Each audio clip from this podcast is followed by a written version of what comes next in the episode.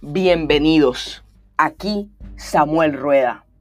Vamos a hablar de un hombre, un escritor, un abogado, un activista, el cual todo colombiano debe estar orgulloso. Hoy presentamos José Eustacio Rivera, más que un escritor. Comencemos este viaje.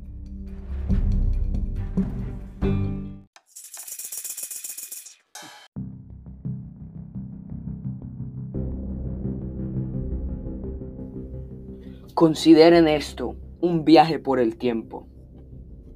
La fiebre del caucho ocurre durante los finales del siglo XIX y comienzos del siglo XX. Tuvo consecuencias sociales y económicas en todos los países amazónicos, lo que Brasil, Colombia, Perú, Ecuador, Venezuela, entre otros. Esta explotación se basaba en la extracción de látex de los árboles de cauchos en la Amazonía.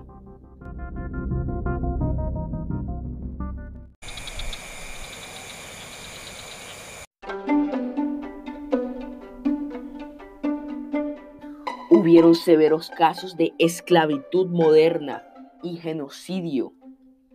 Definitivamente no es un momento el cual debemos de estar orgullosos como latinoamericanos.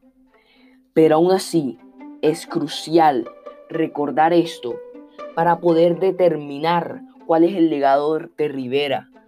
Como mencioné, él era un activista, él defendía los derechos humanos. Así que recuérdenlo. La fiebre del caucho. Ahora, vamos a explorar un poco la vida de Rivera. ¿Quién es Rivera? Rivera nació el 19 de febrero de 1888 en Rivera Huila, dentro de una humilde familia campesina. Como todo joven talentoso, generó un interés desde muy temprana edad hacia su vocación, la escritura. Él siempre fue muy apasionado hacia la naturaleza de su alrededor, como la geografía, hidrografía, entre otras. Pero algo que realmente le llamaba la atención era la naturaleza humana. Estas inclinaciones van a tener un rol importantísimo porque básicamente Él protege a los necesitados, Él está ahí y esa naturaleza humana esa pasión es la que impulsa esto. Pero Rivera no solo se desempeñó en la escritura, como tú puedes pensar. Ah, el escritor de la vorágine. No, él fue. Él fue ministro, bueno, trabajó en el Ministerio de Gobierno, estudió Derecho y Ciencias Políticas, fue secretario de la Comisión Limítrofe e incluso miembro de la Cámara de Representantes, claro, por un breve tiempo. Como ya saben, La Vorágine es un libro que, una novela que se puede, que se logra ver en los, en los llanos. Y de hecho, él logró inspirarse o logró tener esa gran inspiración en uno de esos viajes al llano, donde conoció a Luis Franco Zapata, un hombre que con su amada escapó a la zona amazónica de Colombia, específicamente a las caucherías. ¿Esto no le suena conocido? Hmm, claro. Zapata le contó todos sus relatos y memorias dentro de semejante ambiente. Imagínate esas caucherías donde eran explotados los indígenas eran prácticamente esclavos, encadenados, inhumanos, en pleno siglo XX. Este le comentó todo esto y de ahí nació la vorágine. Sin duda alguna, su obra más conocida es una denuncia, es una denuncia por los derechos humanos, hacia las explotaciones, en contra de la esclavitud, basados en las historias de Zapata. el hambre de justicia nunca faltó en José Eustacio Rivera. Casi todas sus hazañas se lograron gracias a esto.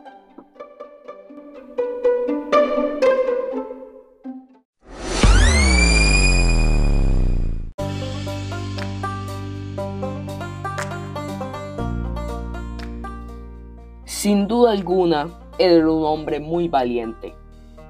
Después de oír sobre las intervenciones de Perú en el territorio colombiano, sobre las condiciones esclavizantes y muchas más anomalías en las Amazonías.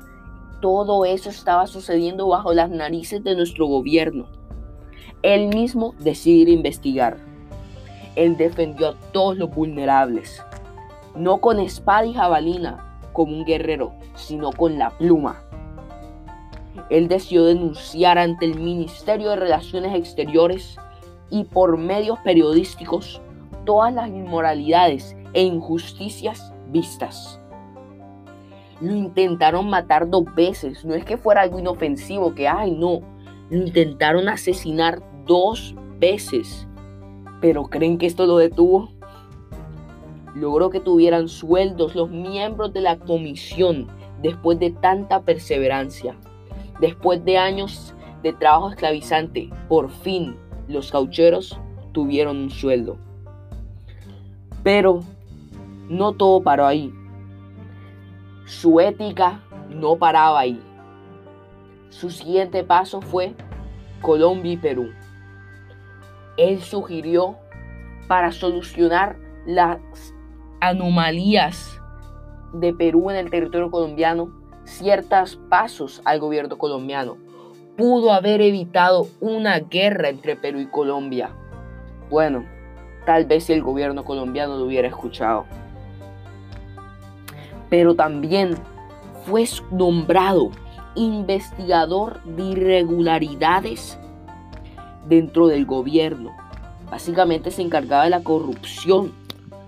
Pudo denunciar y lograr que haya justicia en casos de empresas como Standard Oil, el capitán Flanagan, los tratos secretos e, e irregulares de altos funcionarios del gobierno, como Carlos Adolfo Urueta, la indelicada actitud del exministro Esteban Jaramillo y hasta los sobornos al consejero espiritual del estadista doctor Cerda. Él básicamente se encargó de echar todas esas ratas del gobierno, de limpiar de una vez por todas el sistema de Colombia. Él no dejó que ni un centavo, ni amenazas de muerte, ni su falta de tiempo interfirieran con la justicia. Pero pueden ver esto, en ningún momento he hablado de su escritura porque aquí yo no pienso hablar ni de sus obras, ni de su inspiración, ni de los sonetos. Pienso hablar de su legado, de lo que trasciende, además de la escritura. Pero, aún así, la vorágine es un caso hermoso de los derechos humanos. Pero además de los derechos humanos, logró transmitir de alguna u otra forma el folclore y la cultura llanera a todos nosotros. De hecho, en mi opinión, esto ayudó a que la vorágine haya sido tal éxito. Rivera es un intelectual, el cual nunca dejó de pensar cómo seguir sus ideales y logró poner un granito de arena en el desarrollo de Colombia. La fiebre cauchera pudo no haber sido un momento bueno para el país, ni para ningún tipo de persona. Pero fue la nube negra antes del arco iris, ya que sin ella, Rivera nunca pudo haber despegado su literatura. Pero más importante, esta fue la situación que se necesitaba para el impulso de los derechos humanos en Colombia. Para dar por terminado este momento, quiero que reflexiones que te has quedado callado, que te reflexiones sobre esos momentos en los que te has quedado callado por miedo a las consecuencias. Piensa en Rivera. Él quería te quiero dar la siguiente frase.